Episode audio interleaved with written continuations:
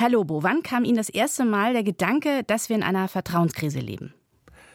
Das kann ich gar nicht auf einen einzelnen Punkt eingrenzen, wann mir der Gedanke kam, weil das, glaube ich, ein Gefühl ist, was viele Menschen sehr häufig haben, aber dass da etwas Größeres dahinter steckt.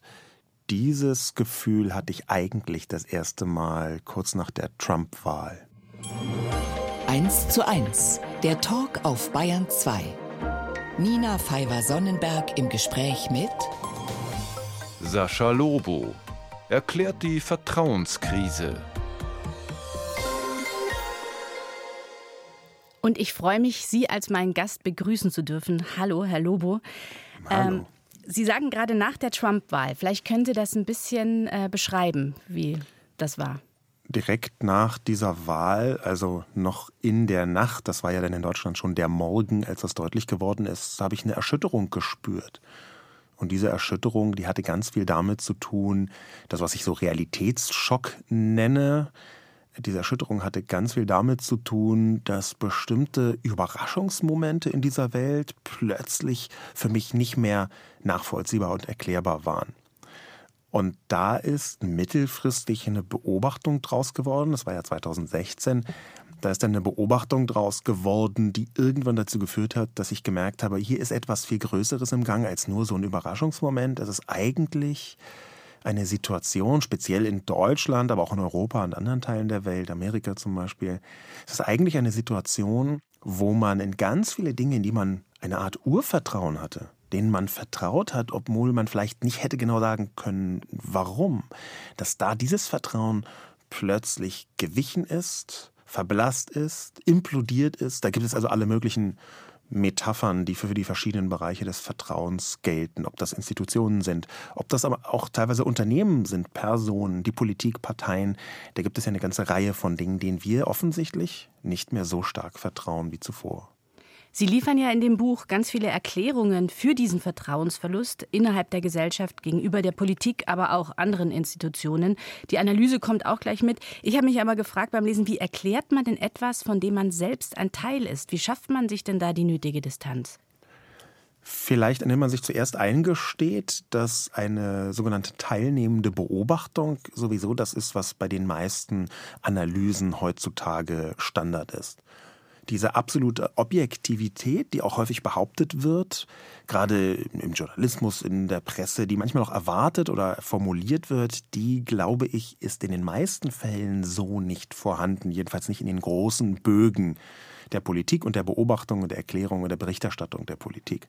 Und dazu sagen, ich gehe mit einer größeren Transparenz daran und versuche im Zweifelsfall als Person transparenter zu sein, also meine eigenen Motivationen, meine eigenen politischen Haltungen, meine eigenen Werte deutlicher zu machen, sodass die Menschen, wenn sie meine Texte lesen, meine Äußerungen hören, besser nachvollziehen können, warum ich das tue. Also mit diesem Ansatz, glaube ich, ist das sinnvoller, als eine Objektivität zu behaupten.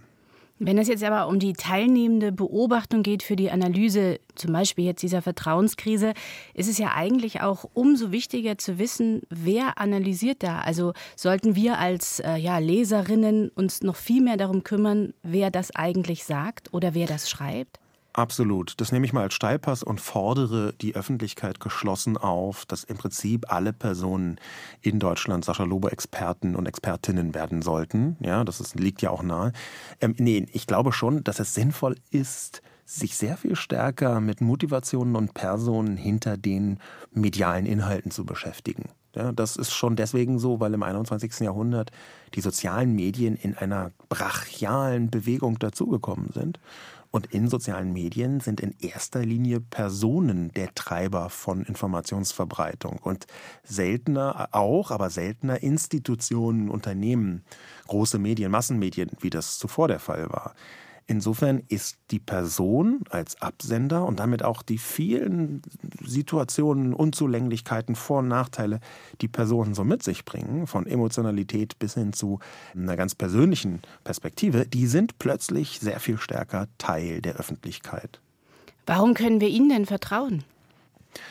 Hm, das ist eine ärgerlich gute Frage und äh, Fragen lobt man ja meistens, wenn man die Antwort nicht kennt. In diesem Fall kann ich das aber sagen, weil ich ein Angebot mache, dem man nicht vertrauen muss, sondern dass man ausprobieren kann, ob das für eine Person funktioniert und was eine gewisse Konsistenz mitbringt. Das ist ähm, vielleicht überraschend, aber eine Nachvollziehbarkeit, so nenne ich das im Buch, eine Nachvollziehbarkeit in der eigenen Weltsicht ist ein sehr wichtiges Vertrauenskriterium.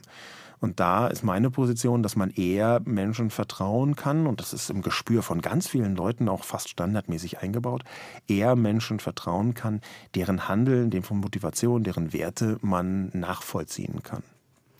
Das heißt ja auch Vertrauen schenken. Ist für Sie Vertrauen schenken oder geschenkt zu bekommen ein, ein selbstloser Akt? Nein, das ist eine Vereinfachungsstrategie.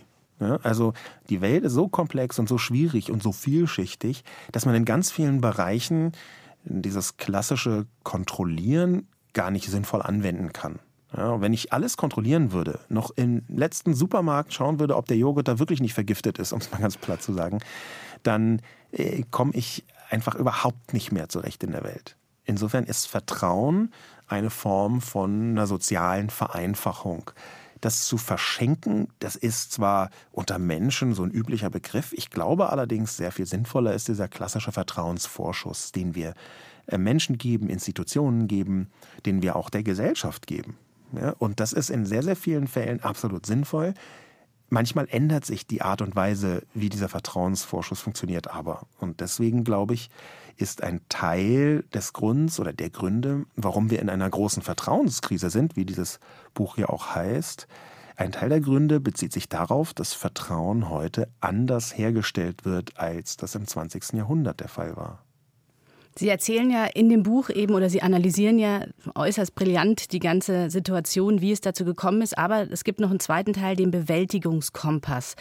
Mich hat das am Schluss sehr beruhigt, muss ich sagen, und ich war dankbar für auch einige Erklärungen. Beruhigen Sie Erklärungen selber auch? wenn Sie sich etwas erklären können? Das ist meine Lieblingslüge, dass mich ein tiefes Verständnis und eine nachvollziehbare Erklärung des Weltgeschehens oder von neuen Technologien beruhigt. Ja, ich bin ziemlich gut in Autosuggestion. Das bedeutet, ich kann mir selber sagen, natürlich, das wird alles gut. Ähm, und die Art und Weise, damit umzugehen, die ist auch Teil der Motivation dafür zum Beispiel, dass ich tiefer rein in die Technologie geschaut habe. Ich habe mir ja zum Beispiel angeschaut, was macht künstliche Intelligenz mit unserem Vertrauensapparat im 21. Jahrhundert. Das ist ein Kapitel im Buch. Und da ist es aber tatsächlich so, mein Weg, Vertrauen aufzubauen, Zukunftsvertrauen zum Beispiel, Vertrauen in bestimmte Plattformen, in Unternehmen, ähm, Vertrauen auch in einen Teil der Gesellschaft, das essentiell ist, zum Beispiel, um Demokratie überhaupt leben zu können. Dieses Vertrauen, das hängt sehr stark auch davon ab, ob ich mir selbst gut zurede, dass ich vertrauen möchte. Das ist also in der Tat so. So ein bisschen ist diese nähere Erklärung, was passiert wie und warum, eine, die mir für mich Vertrauen gibt. Eine Stunde, zwei Menschen im Gespräch auf Bayern 2. Nina Pfeiffer-Sonnenberg trifft Sascha Lobo, hat 38 Semester studiert. Zu dieser Entscheidung möchte ich Ihnen fast schon gratulieren, Herr Lobo. Vielleicht für alle, die es nicht wissen, Sie haben parallel Publizistik und Biotechnologie studiert, Gesellschafts- und Wirtschaftskommunikation an der HDK und eben dann in diesen 38 Semestern oder danach mit Diplom abgeschlossen. Wie haben Sie diese Zeit genützt? Die Art und Weise, wie ich studiert habe, das liegt vielleicht auch bei so einer vergleichsweise langen Dauer auf der Hand unterscheidet sich von den klassischen Herangehensweisen, die ja heute auch durch verschiedene Bildungsreformen quasi schulisch daherkommen. Ich habe immer mal wieder mehrere Scheine gemacht, auch fast jedes Semester von diesen 38 Hochschulsemestern, was ja 19 Jahren entspricht. Da gab es vielleicht irgendwie drei oder vier Semester, wo ich keine äh, Scheine gemacht habe. So hieß das, ja, wenn man Kurse belegt hat und dann dafür Nachweise erbringen musste. Und ich habe aber dieses Studium ausgedehnt, indem ich ständig, und zwar wirklich fast die gesamte Zeit, irgendwelche anderen Arbeiten gemacht habe. Ich habe also während des Studiums gearbeitet und diese Arbeit hat leicht Überhang genommen, weil sie mir viel Spaß gemacht hat. Ich hatte einfach wirklich Freude an der Arbeit und diese Freude hat dazu geführt, dass ich das Studium eher begleitend gemacht habe. Berufsbegleitendes Studium wäre vielleicht die einfachste Antwort. Warum haben Sie es denn zu Ende gemacht dann? Also zum einen bin ich eine Zeit lang auch durch mein ADHS, mein diagnostiziertes ADHS, nicht besonders gut gewesen in dem äh, Dinge zu Ende machen. Ja, also dieses Dinge zu Ende machen, das war eine Zeit lang eine Schwäche von mir. Ich sage deswegen eine Zeit lang, weil ich das glaube, überwunden zu haben.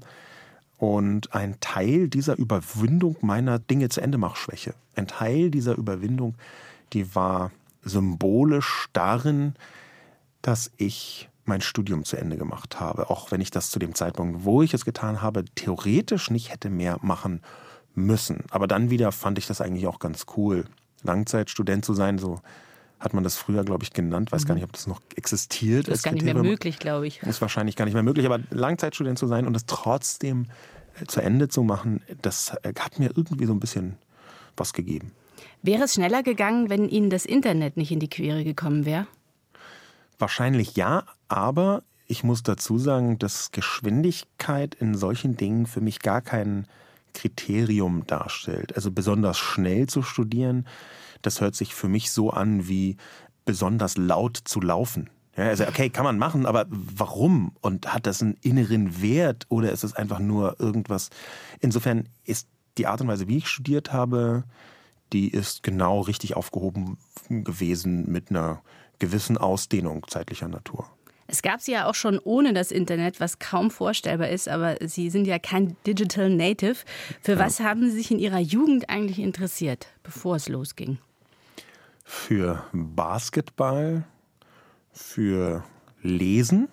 Ich habe tatsächlich eine Zeit lang in der Schulbibliothek, in der, sogar in der Grundschulbibliothek schon, Tage, Tage und Wochen verbracht und habe alles gelesen, also ausdrücklich auch das, was damals von vielen Eltern wahrscheinlich als Schund bezeichnet worden wäre. Zum Beispiel? Ähm, zum Beispiel habe ich ähm, alle möglichen Comics gelesen, alle möglichen sogenannten Groschenromane und da auch eine Vielzahl von verschiedenen, teilweise auch absurden Reihen mir angeschaut, wo man jetzt nicht sagen würde, sie sind heute wahnsinnig kulturell wertvoll. Also da, da, sehr, sehr viel gelesen, aber auch viel anderes. Also ganz klassische Hochkultur habe ich auch gelesen. Viel verschlungen. Das habe ich sehr viel gemacht. Und dann dieses Basketball gespielt. Und dann habe ich auch versucht, mich für Mädchen zu interessieren.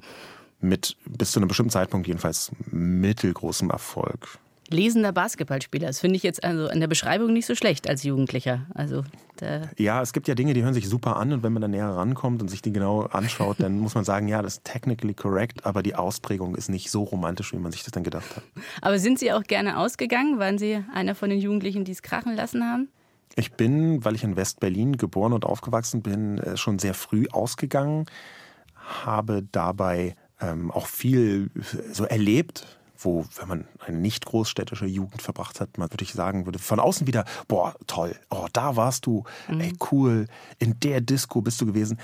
Während ich dabei war, hat es sich aber merkwürdig unspektakulär angefühlt. Allerdings konnte ich dadurch schon sehr, sehr früh eine gewisse Liebe zur elektronischen Musik aufbauen, die damals in Berlin mit entstanden ist, so Ende der 80er Jahre, Anfang der 90er Jahre. Und die wiederum hat mich auf verschlungenen Pfaden dann vergleichsweise früh, eigentlich nicht früh, aber vergleichsweise intensiv ins Internet geführt. Wie ist da der Zusammenhang? Es war zu dem Zeitpunkt, man kann sich das heute gar nicht mehr vorstellen, aber es gab Spotify noch nicht. Es gab zu dem Zeitpunkt einfach fast keine Möglichkeit, sinnvoll elektronische Musik zu besorgen. Und der Plattenspieler ist so als Konzept komplett an mir vorbeigegangen. Mhm. Ja, also es war wahrscheinlich so ein Generationsding. Ich hatte zwar einen CD-Player, aber CDs waren noch wahnsinnig teuer. Und das Interessante an elektronischer Musik ist auch, dass man immer wieder neue elektronische Musik bekommt. Ich konnte mir also gar nicht leisten, ständig neue CDs zu kaufen. Und die Läden, die ich kannte, da gab es jetzt auch nicht so viel von genau der Musikrichtung, die ich gut fand. Also bin ich fast verzweifelt zur Akquise der von mir bevorzugten Musik ins Internet ausgewichen. Zu einem Zeitpunkt, als Streaming oder MP3-Download, auch sogar teilweise schon vor MP3 als Download-Mechanismus, als das noch entweder in einer Qualität oder in einer Geschwindigkeit, die eigentlich die meisten Leute abgestreckt hat, möglich war. Und ich habe es trotzdem getan. Ich habe trotzdem versucht, mir darüber Musik zu besorgen. Und als ich dann irgendwie nach einer halben Stunde Download dann diesen einen Song, den ich vorher gar nicht Probe hören konnte, hatte, dann war ich so begeistert, dass ich dann irgendwie mit dabei geblieben bin. Das ist auch eine Art von Sammeln, das finde ich sehr schön. Andere bestellen sich Platten und sie sitzen eine halbe Stunde am Download. Das ist ein sehr, sehr schönes Bild. Ihre Eltern, also Ihr Vater, äh, kam ja ursprünglich aus Argentinien. Sie haben sich mal in einem Interview dazu geäußert, als Übersetzer bezeichnet zwischen ihm und Ihrer Mutter. Meinten Sie das jetzt sprachlich oder kulturell?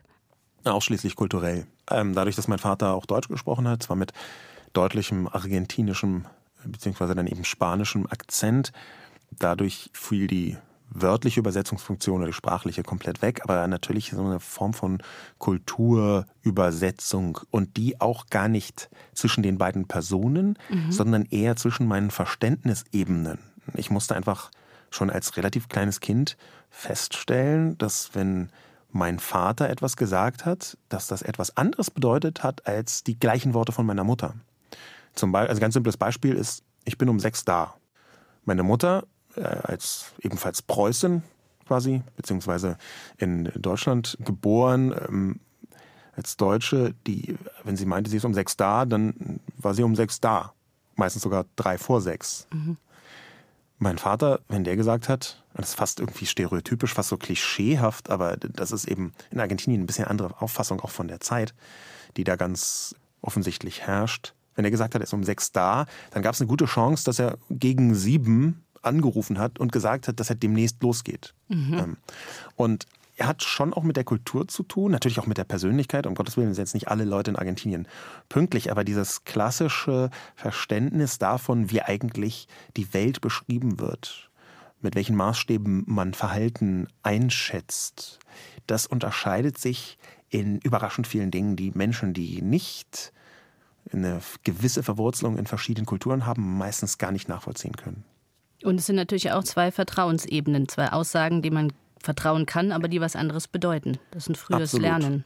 Absolut. Es ist auch tatsächlich so, dass die Art und Weise, die mein Vater sehr stark reflektiert hat, wie man in Argentinien zum Beispiel so Smalltalk macht, dass die eine völlig andere Ebene von Vertrauen voraussetzt, beziehungsweise auch Nichtvertrauen mit einberechnet als das äh, in dieser extrem verbindlichen und auch sehr, sehr ernsten Kommunikation, wie sie in Deutschland gepflegt wird, getan wird. Eins zu eins der Talk mit meinem Gast Sascha Lobo. Wir haben gerade über Ihre Familie gesprochen, über Ihren Vater, der aus Argentinien kommt. Ihre Eltern haben sich scheiden lassen, als Sie fünf Jahre alt waren. Sie sind mit Ihrer Mutter dann aufgewachsen und Ihrem kleinen Bruder. Was für Werte hat Ihnen Ihre Mutter vermittelt oder beigebracht? Also tatsächlich war auch noch nach der Trennung meiner Eltern mein Vater sehr präsent in meinem Leben. So zwei bis drei Tage die Woche haben wir dann zumindest temporär bei ihm verbracht. Aber tatsächlich sind die Werte, die ich mitbringe, mehrheitlich von meiner Mutter geprägt. Da gibt es eine ganze Reihe von einzelnen und teilweise zusammenhängenden Wertekonzepten, die ich von meiner Mutter übernommen habe. Eine bestimmte Form von Verbindlichkeit zum Beispiel. Der Wunsch, dass man anderen Menschen mit Respekt begegnen möge, dass man das aber auch, wenn es notwendig ist, manchmal durchbrechen kann, dass man also auch Respekt entziehen kann. So merkwürdig sich das anhört, weil es dann leichter ist, klare Kante zu haben, zu zeigen, da würde jetzt wahrscheinlich meine Mutter widersprechen und sagen, das hat sie überhaupt nicht, das habe ich nicht von ihr, aber ich, ich äh, sehe halt in ihren Werten schon etwas, was mir sehr zu Pass gekommen ist in meiner vor allem auch öffentlichen Persona, nämlich, dass man sich aktiv dafür entscheiden kann, wie man Menschen gegenübertritt. Das hat Ihnen wahrscheinlich ein starkes Selbstbewusstsein gegeben, dann gehe ich davon aus. Ja, würde ich auch so sagen. Mal ganz kurz ähm, psychologisch runtergebrochen. Absolut aber auch eine Form von Selbstbewusstsein, die ich von meinem Vater mitbekommen habe, die manchmal vielleicht nicht als, sage ich mal, die Spitze der zwischenmenschlichen Sympathie verstanden wird, die einem aber auch ermöglicht, und das habe ich erst viel später verstanden, mit negativem Feedback leichter umzugehen. Ja, das ist ja etwas, was im Internet eine Voraussetzung ist, wenn man sich da umtut, wenn man da seinen Kopf aus der Deckung steckt oder einfach nur existiert im Netz und kommuniziert, dass dann die Situation entstehen kann, dass man mit negativem Feedback und auch mit sehr negativem Feedback konfrontiert wird. Und das richtig hinzubekommen, das ist, glaube ich, auch etwas, was mit dieser Form von Selbstbewusstsein eine enge Korrelation hat. Sie haben ja Ihren Kopf nicht aus dem Internet nur gesteckt, sondern auch praktisch ganz tief rein. Sie haben schon mit 25 Jahren in Ihrer Heimatstadt eine eigene Firma gegründet, mitten in dieser aufgehenden New Economy Blase. Wie kann ich mir denn die Stimmung in der Stadt zu dieser Zeit vorstellen? Diese Stadt war ja Berlin und da war wenig zu spüren von einer New Economy, wenn man so durch die Stadt geschlendert ist. Das mag in anderen Teilen der Welt anders gewesen sein. Dort war es tatsächlich so, mit der Ausnahme von einzelnen Hotspots, kann man beinahe sagen. Und an diesen Hotspots, zum Beispiel sowas wie der First Tuesday, ja, das war eine Veranstaltungsreihe, die damals immer dienstags, der ersten Dienstag im Monat, haben sich so Start-up-Leute getroffen, New Economy-Menschen getroffen, auch Old Economy-Menschen getroffen, die in dieser neuen äh, Wirtschaftssituation irgendetwas zu sehen glaubten oder sich davon erhofft haben. Und an diesen einzelnen Spots war die Stimmung eine Aufbruchstimmung, eine äh, Stimmung, in der man es wirtschaftlich schaffen konnte, ohne vorher über Jahrzehnte durch irgendwelche Mühlen gegangen zu sein, wie das so in klassischen Karrierelebenswegen vielleicht eher der Fall ist, wogegen die Stimmung der New Economy eher so war, man kann so drei bis 15 Schritte überspringen. Ja, das war so ein, auch so eine Abkürzung hin zu, was kann ich eigentlich gut? Bin ich wirtschaftlich vielleicht besonders gewieft darin, ein Unternehmen zu gründen oder Kommunikation zu machen oder bestimmte andere Dinge auszuprobieren? Da konnte man in dieser New Economy auf einmal mit den Großen mitspielen, ohne vorher diesen gruseligen Spruch, äh, Lehrjahre sind keine Herrenjahre, auch am eigenen Leib durchlebt haben zu müssen. Für mich klang das alles, auch was ich äh, außerhalb Ihres Buches darüber gelesen habe und Ihre Interviews gehört habe, auch sehr rauschig alles. Sie haben ja in diesem, wie ich ihn bezeichne, Rausch diese Firma gegründet mit vielen Mitarbeitenden und äh, am Ende hat das ja dann nicht geklappt. Das ist ja, Sie mussten Insolvenz anmelden. Kann ich mir das dann auch in meiner Deutung als Entzug vorstellen, diese Enttäuschung? Das ist äh, retrospektiv deswegen schwierig zu sagen, weil man sich ja das Bild zusammenbastelt, was einem am besten reinpasst. Ja? Ähm, dieses Rauschmoment in dem Moment, wo ich es durchlebt habe, habe ich gar nicht so sehr so empfunden. Denn als Rausch wirkte das vielleicht von außen. Für mich war das eher eine Form von institutionalisierter Hybris. Ja, das muss man sich so vorstellen, dass ich mit 25 eine Firma gründe und wenige Monate später haben wir aus eigener Kraft, aus eigenen Umsätzen, ohne dass wir Risikokapital bekommen hätten, äh, einfach 30 Mitarbeitende. Und dieses Gefühl, wow, so schnell kann man es schaffen, äh, irgendwie Wirtschaft ist ja ganz easy, Geld verdienen gar kein Problem. Äh, das war natürlich ein Trugschluss, ein kompletter Trugschluss, eben diese Hybris, von der ich gerade sprach. Und die hatte ganz viel damit zu tun, dass diese neue Welt von praktisch niemandem verstanden worden ist. Und allein dadurch, dass wir damals als Agentur unsere Spezialisierung darauf behauptet haben, allein darauf baute sich dann der Erfolg. Und es ist tatsächlich nicht so, dass das reine Charlatanerie war, denn sehr viel von dem, was damals passiert ist, konnte man überhaupt nur verstehen, wenn man nicht, sagen wir mal, vom Ballast belastet war, den die damalige Old Economy, so hat man das ja genannt, immer vor sich hergetragen oder mitgeschleppt hat. Wenn man tatsächlich unvoreingenommen rangegangen ist an die Möglichkeiten der digitalen Vernetzung damals und die aufgesogen hat und nach neuen Mustern und Prinzipien gesucht hat. Und das war tatsächlich auch aus meiner Sicht der Grund, warum wir da vergleichsweise schnell Erfolg hatten, weil wir unvoreingenommen auf die Mechanismen drauf geguckt haben, damals als Agentur. Die Agentur ist aber dann eben untergegangen mit dem Untergang der New Economy, als uns die Kunden, die bezahlt haben und die tatsächlich gute Leistungen von uns bekommen haben, so würde ich das auch heute noch betrachten, dass die eine nach dem anderen anriefen und gesagt haben, übrigens, äh, wir machen nächsten Monat die Bude zu. Wie sind Sie denn damit umgegangen, dass das zusammengebrochen ist? Das war ja der erste große Verlust wahrscheinlich oder die erste große Niederlage wirtschaftlich ja, gesehen. Äh, auf jeden Fall. Ich äh, habe das Naheliegende getan und ein Buch drüber geschrieben. Ein Roman, meinen einzigen Roman bisher namens Strohfeuer wo ich so lange auch in der Öffentlichkeit behauptet habe, es sei kein Bewältigungsroman, bis mir klar geworden ist, das ist Teil davon, dass es ein Bewältigungsroman ist, zu behaupten, dass es das eben nicht ist. Das war eine Dimension, die aber erst sehr viel später dazu gekommen ist. Währenddessen war da viel Scham, Niederlaggefühl, auch ein bisschen dieses, diese, also das Ende einer Hybris ist zugleich erleichternd und niederschmetternd. Und das so durchzumachen, das mündete dann, würde ich aus heutiger Sicht sagen, durchaus auch in eine Depression.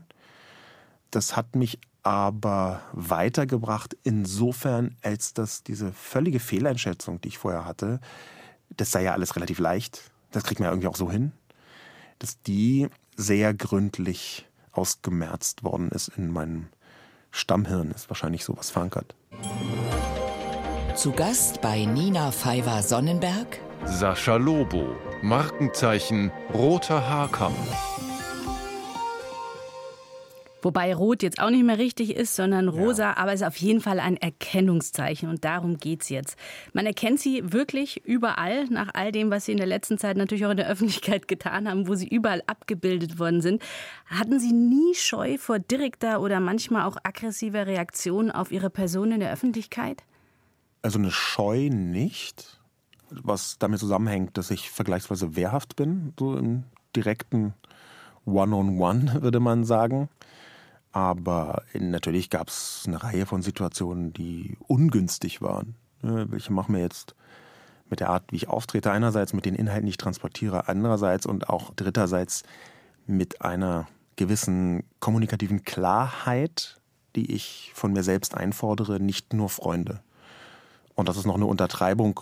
Es gibt eine ganze Reihe von Menschen, die, hm, würde ich sagen, mir schon schaden wollen. Ich stehe zum Beispiel LKA-seitig bestätigt auf vier sogenannten Nazi-Todeslisten. Das ist jetzt nicht eine reine Freude, um es mal mhm. so auszudrücken, sondern führt eben dazu, dass man dann eine Adresssperre bekommt und dass man jetzt nicht überall ins Internet reinschreibt, wo man wohnt und so. Aber das hat weniger mit der Frisur zu tun. Die Wiedererkennbarkeit, die ist natürlich gegeben und da sind auch schon schwierige Situationen entstanden, die konnte ich bis jetzt aber weitestgehend meistern. Warum glauben Sie denn, macht es Menschen so wütend, also bis dahin, dass man ihnen wirklich körperlich schaden möchte? Sie sagen ja Dinge, Sie haben eine Meinung, aber warum provoziert es Menschen so sehr, dass sie das in der Öffentlichkeit tun?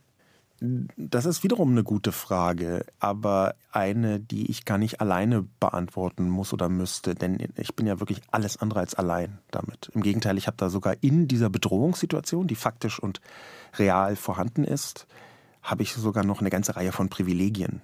Ja, das muss man sich auch immer wieder sagen. Es gibt Menschen, die da noch A deutlich bedrohter sind als ich und gefährdeter sind als ich und die B innerhalb dieser Gefährdung dann auch nicht diese Zahl von Privilegien genießen. Ja, das fängt an damit, dass ich, wie gesagt, körperlich wehrhaft bin, das ist nicht zu unterschätzen. Dass ich ein Mann bin, ist nicht zu unterschätzen. Dass ich weiß bin, ist nicht zu unterschätzen. Dass ich gesellschaftlich über gute Kontakte verfüge, ist auch ein Privileg innerhalb dieser Bedrohungssituation. Dann kommt eben dazu eine gewisse wirtschaftliche Unabhängigkeit, die bestimmte Dinge einfacher macht. Insofern, das ist manchmal schon nicht ganz einfach, aber nicht ganz einfach unterscheidet sich von den vielen, vielen Menschen, die eine substanzielle Gefährdungslage haben äh, und nicht diese Privilegien genießen, äh, schon ziemlich dramatisch. Glauben Sie, dass Ihre Zuhörenden es Ihnen mehr übel nehmen, wenn Sie sich irren oder es Sie wütender macht oder wenn Sie Recht haben, das heißt, sich ein Teil Ihrer Argumentation bewahrheitet? Das ist interessanterweise gar kein Kriterium für Gegnerschaft.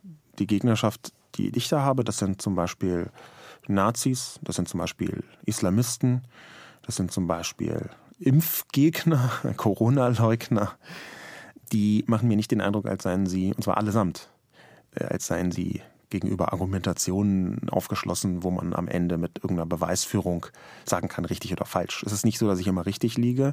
Es ist aber schon so, dass ich darauf achte, dass ich im Meinungskontext Nachvollziehbarkeit nach vorne stelle. Das heißt, dass ich auf Basis von dem, was im weiteren Sinn sich als Fakten darstellt, zum Beispiel wissenschaftlich oder nachrichtlich nachvollziehbare oder sogar beweisbare Fakten, dass ich innerhalb dieses Rahmens, der sich daraus ergibt, eine Meinung abbilde. Und dann wird sehr aggressiv auf die Meinung reagiert. Und diese ganzen Leute, was nehmen sie mir übel? Also sie nehmen mir übel, dass ich präsent bin mit einer Haltung, die ich offen und klar formuliere, hinter der ich stehe, die ich argumentativ auch in den meisten Fällen zumindest ausführen kann und die nicht ihre Haltung ist. Und zwar weder inhaltlich noch emotional.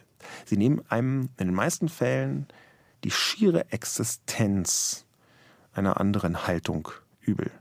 Jetzt haben Sie da natürlich schon auf ganzer Front was zu tun, wenn man das Wort Front da einbringen möchte. Und seit nicht allzu langer Zeit reden Sie auch viel über Ihr Privates. Da gibt es ja den Podcast zusammen mit Jule Wasabi, die wir hier noch ganz gut kennen von Ihrem Podcast mit Falk Schacht. Feel the News heißt euer Podcast. Verlängerung der Gespräche am Küchentisch. Ihr habt zweieinhalb Kinder, jetzt sind es wahrscheinlich schon drei, denke ich.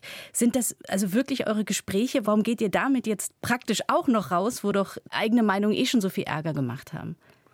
Also eigene Meinung, eigene Haltung, finde ich nicht, hat viel Ärger gemacht. Die hat in allererster Linie viel Positives bewirkt. Es ist ja so, dass ich nicht nur Meinung äh, habe, sondern auch versuche, bestimmte Dinge zu erklären. Dieses Erklärmoment in meiner Arbeit, dass ich zum Beispiel Digitalisierung erkläre, das halte ich sogar für das äh, überwiegende, ausschlaggebende und wichtigere, als dass ich zusätzlich noch eine Meinung habe. Aber diese Meinung, die häufig mit so einer politischen Ebene verbunden ist oder einer gesellschaftspolitischen Ebene, die ist etwas, was mich persönlich sehr interessiert und meine Frau Jule auch. Und da haben wir einen Podcast, der Privates eigentlich überhaupt nicht in den Vordergrund stellt. Es ist zwar so, dass wir ein Gespräch führen in diesem Podcast Feel the News, was Deutschland bewegt. Da führen wir Gespräche über aktuelle große politische Themen, die man im Familienkreis oder im Freundeskreis oder manchmal auch mit sich selbst, je nach Lust und Laune und Möglichkeit führt. Aber es ist schon so, dass wenn da manchmal private Punkte hineinlappen, also in einer von vier, fünf Sendungen, dass wir persönliche emotionale Regungen dazugeben. Das passiert in fast jeder Sendung, dass das aber nicht bedeutet, dass wir da unser komplettes Privatleben offenbaren. Das heißt kein Podcast über unser Privatleben. Es ist ein Podcast darüber, wie Menschen auf die Welt reagieren und wie sie sich bestimmte Dinge erklären und wie sie bestimmte Dinge verarbeiten. Und kommt vielleicht auch daher, dass Sie das mit erklären müssen, dass es ein Ehepaar ist und Sie Kinder haben, damit man wieder sieht, wie sich die Meinung ja, der Sprechenden formt, oder um auf den Anfang unseres Gesprächs zurückzukommen? Auf jeden Fall. Dieses private Element, wir haben ja vorhin gesprochen über die Personensituation in den Medien, in den sozialen Medien vor allem, dass nämlich Personen die treibenden Kräfte der Informationsverbreitung in sozialen Medien sind. Wir haben hier gesprochen im klassisch-euphemistischen Sinn, als ich habe das so behauptet. Und das wäre aber hier nochmal ein Beleg dafür, dass die Art und Weise, wie wir über Nachrichten sprechen, zwar journalistisch recherchiert ist, aber dann einen privaten Anklang bekommt, dadurch, dass wir uns unterhalten am Küchentisch. Und zwar übrigens im wahrsten Sinne des Wortes. Das wird am Küchentisch bzw. am Esstisch aufgenommen. Und das ist, glaube ich, auch eine Art und Weise, wie man im 21. Jahrhundert Informationen verarbeitet. Und daher ist vielleicht auch ein Teil der Gegnerschaft leichter erklärbar, weil ich mich nicht hinter, ähm, und Jule sich übrigens auch nicht, hinter Medienprinzipien, redaktionellen Firewalls oder großen Medienmarken in Anführungszeichen verstecke.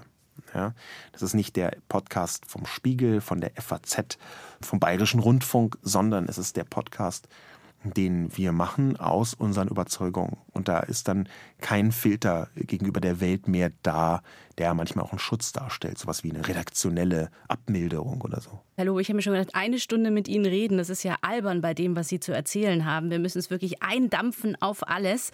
Also sprechen wir noch ganz kurz über die Zukunft. Sie treffen sich ja regelmäßig mit Spitzen aus Wirtschaft und Politik. Meine erste Frage vielleicht mal vorab noch, fühlen Sie sich ernst genommen von den Menschen? Ähm, ja, tatsächlich, zumindest von denen, mit denen ich mich treffe. Aber da haben sie einen Teil meines in Anführungszeichen Geheimnisses äh, rauserkannt. Ja. Denn tatsächlich transportiere ich in den meisten Fällen eher neue Entwicklungen, Erklärungen für neue Entwicklungen von Digitalisierung und künstlicher Intelligenz. Ja, das ist so mein Fachgebiet, mein Schwerpunkt, auch mein Wissensschwerpunkt, auch das, was mich mit am meisten interessiert. Und da hat man regelmäßig Botschaften, die gerade in den Spitzen der Wirtschaft, aber manchmal auch in der Politik, Leuten nicht so in den Kram passen. Ja, wenn man ihnen zum Beispiel sagt, hey, eure Wirtschaft wird in fünf Jahren untergehen und stattdessen wird XYZ oder Plattform ABC den Reibach machen oder wirtschaftlich erfolgreich sein, dann ist das eine Botschaft, da weiß man, das wissen die meisten Leute auch, die passiert im Digitalisierungskontext vergleichsweise oft. Ja, Zeithorizont, darüber kann man diskutieren, aber dass es da eine Ersetzung gibt, auch relativ klar. Und nun ist ein Teil des Konzepts, wie ich da auftrete, dass man mich gerade wegen des Erscheinungsbildes, spezifischer natürlich wegen meiner Frisur, da kann man sich als Führungskraft von einem DAX-Konzern aussuchen, ob man mich ernst nimmt oder nicht. Denn meine Argumentation ist vergleichsweise wasserdicht und schlüssig und auch in den meisten Fällen gedeckt von Fakten, von Studien, von Untersuchungen. Aber das Erscheinungsbild ist so, dass man sich immer selber sagen kann, ja, aber ist ja dieser komische Typ mit der Frisur. Mhm. Ja? Und diese Möglichkeit, dass man anhand meiner Frisur sich aussuchen kann, nehmen wir das jetzt ernst oder sagen wir mal hier, ähm, naja, das muss vielleicht nicht ganz so, der übertreibt vielleicht auch und der äh, ist, ist ja auch jemand, der erzählt ganz gerne, wenn der Tag lang oder auch wenn der Tag kurz ist. Ähm, diese Möglichkeit, die hat einen, hört sich erstmal komisch an, aber hat einen sehr zentralen Vorteil für mich. Ich kann mit negativen Botschaften bis ins Herz des Geschehens vordringen und werde nicht achtkantig rausgeschmissen. Mhm. Das ist eine Art Sicherheitsnetz der Kommunikation, und zwar gar nicht für mich, sondern für die Leute, die mich einladen. Denn es ist natürlich schwierig, wenn man jemanden kommen lässt und der sagt einem drei Botschaften, von denen einem zwei nicht so gut schmecken. Ja, da ist, es ist ganz zutiefst menschlich, ist in der Wirtschaft genauso, in der Politik ganz ähnlich, denn ist manchmal einfach der Überbringer der Botschaft zumindest mit Schuld. Und da kann ich mich ganz gut rausbinden. Hätten Sie als Politiker Erfolg? Selbstverständlich. Ich kann mir nicht vorstellen, dass es irgendeinen Bereich in, auf der Welt gibt, in dem ich nicht spektakulär erfolgreich wäre, wenn ich den machen würde, außer vielleicht äh, Videospiele. Da bin ich nicht gut drin. Aber nee, ähm, ich glaube nicht, dass ich als Politiker äh, besonders erfolgreich wäre.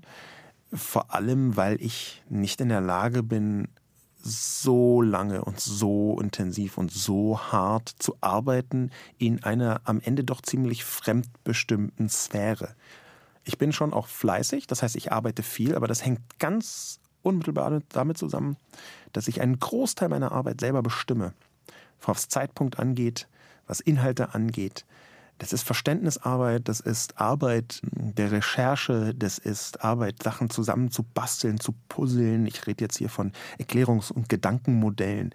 Und da ist so viel Selbstbestimmung drin, was mir ermöglicht, darin einerseits erfolgreich zu sein und andererseits das auch sehr intensiv und auch über lange Zeiträume erfolgreich zu tun. In dem Moment, wo ich so fremdbestimmt wäre, wie Politikerinnen und Politiker, glaube ich, würde diese Stärke irgendwann in sich zusammenfallen. Und deswegen bin ich mir nicht sicher, glaube eher nicht, dass ich äh, in der Politik so erfolgreich wäre. Ich habe noch eine abschließende Frage nach all dem, über das ich jetzt mit Ihnen sprechen durfte. Gibt es etwas, was Sie durchgehend motiviert oder antreibt, trotz aller negativen Erlebnisse, vielleicht auch mal positiven Erlebnisse, aber auch der eigenen Vertrauenskrisen, weiterhin Ihre Meinung zu sagen und sich so auszudrücken? Ähm, tatsächlich könnte ich jetzt hier mit meine Kinder antworten, aber die habe ich ja noch nicht so lange. Und ich war schon vorher ganz ähnlich aufgestellt. Es ist eher die Freude am Neuen und auch die Freude daran, in dem, was Kleist die allmähliche Verfertigung der Gedanken beim Reden genannt hat, in seinem aus meiner Sicht wegweisenden Aufsatz vom Anfang des 19. Jahrhunderts. Dieses allmähliche Verfertigen der Gedanken beim Reden, das passiert überhaupt nur, wenn man einerseits, jedenfalls bei mir, eine Form von Verständniswunsch gegenüber neuen, bisher noch unverstandenen Dingen mitbringt und wenn man andererseits das auch immer im flauschigen Stahlgewitter der öffentlichen Reaktion betreibt. Und in dem Moment, wo man dann in Echtzeit Kommunikation raushaut, durchaus durchdacht, aber auch zum Teil experimentell durchdacht. Und das in der direkten Reaktion der Öffentlichkeit, wie es in sozialen Medien und in anderen digitalen Medien auch möglich ist, das weiter betreibt, dann erlebt man aus meiner Sicht eine neue Art von Verständnis der Welt. Und daran habe ich so große Freude, auch mich durchaus korrigieren zu lassen, meine Gedanken erweitern und ergänzen zu lassen, dass ich mir im Moment gar nicht vorstellen kann, das irgendwann mal nicht zu tun. Aber ist es eher ein Selbstzweck oder ein Beitrag für die Gesellschaft, den Sie leisten wollen? Gibt es da eine klare Unterscheidung für Sie? Es sind mehrere intrinsische und extrinsische Motivationen. Eine sehr gute extrinsische ist, dass man auf diese Weise äh, Geld beschaffen kann, was ich ähm, total angenehm finde. Mein Beruf ist tatsächlich anderen Menschen auf unterhaltsame Weise ein Verständnis zu ermöglichen, was sie voranzubringen scheint. Und dafür bezahlen dann Menschen Geld auf der einen Seite, zum Beispiel in Form von Vorträgen oder in Form von Büchern oder in Form von Artikeln. Und auf der zweiten Seite gibt es auch intrinsische Motivationen, wie zum Beispiel, dass ich tatsächlich eine Freude am Verstehen habe. Achso, entschuldige, das wäre gerade ausgegangen. Sie ging nicht runter mit der Stimme, Nein, Herr Lobo. Genau, das mache ich sehr gerne. Ich gehe sehr gerne nicht runter mit der Stimme, damit, damit eine Sinnpause entsteht, in der die Menschen denken, er hat die Moderatorin sprachlos gemacht. Genau, das haben sie in dem Fall auch. Die Moderatorin saß einfach nur da und hat gefragt, was macht er denn jetzt? Was ist los? Gut. Wir werden diese Sinnpause auf jeden Fall noch drin lassen. Herr Lobo, vielen, vielen Dank für Ihre Zeit, für Ihre Stunde. Ich freue mich sehr, dass Sie sich Zeit genommen haben und äh, ja, auf alles, was da noch kommt. Ja, vielen Dank auch für das super angenehme Gespräch. Danke sehr. Danke, Sascha Lobo. Ein Podcast, in dem Sie vielleicht auch mal zu Gast sein sollten. Den habe ich noch. Ein Thema, drei Köpfe. Da geht es um ein aktuelles Thema, über das alle reden, das aber nicht wirklich jeder ganz verstanden hat. Überall da, wo es Podcasts gibt, gibt es den zu hören und natürlich in der ARD Audiothek. Das war's von 1 zu 1, der Talk.